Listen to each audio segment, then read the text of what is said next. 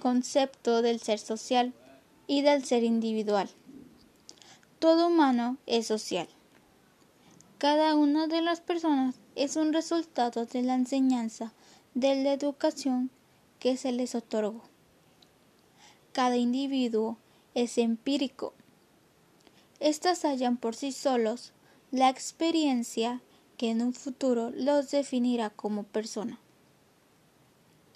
Cada persona está socializada al pertenecer a grupos, a clases sociales, al nacer en un tiempo determinado, al tener estudios o simplemente al tener una familia.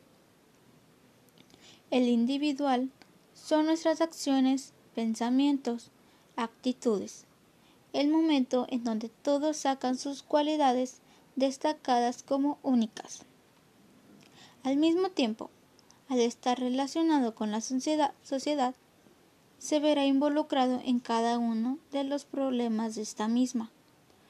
Por naturaleza, el hombre es un ser social, ya que va desarrollando a lo largo de la vida un apego a otros, al adaptarse e involucrarse en los problemas.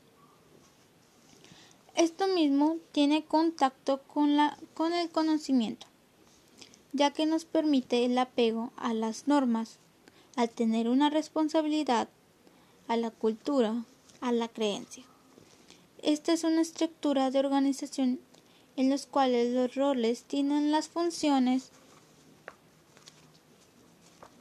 ya que éstas se ocupan de tener un óptimo mantenimiento como la familia contribuye a la conformación del ser social pues ellos son los principales para la enseñanza.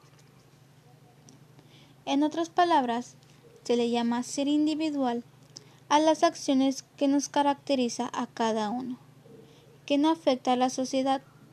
En cambio, un ser social es el individuo quien entra en contacto con los demás y afecta a cada uno. Un ejemplo sería la materia de enfermería pues los estudiantes tienen sus particularidades que les define como persona, pero al estar preparados para ejercer esta misma, sus acciones podrían perjudicar a otros, dependiendo de estas. También podría ser la democracia al votar. Una persona con cualidades diferentes a las demás en un ámbito del pensamiento, el observar, en el beneficio de las palabras dichas de los demás, sus acciones entran en contacto con el voto, pues esta acción está ingresando a un grupo en la organización del país para una mejora de la sociedad.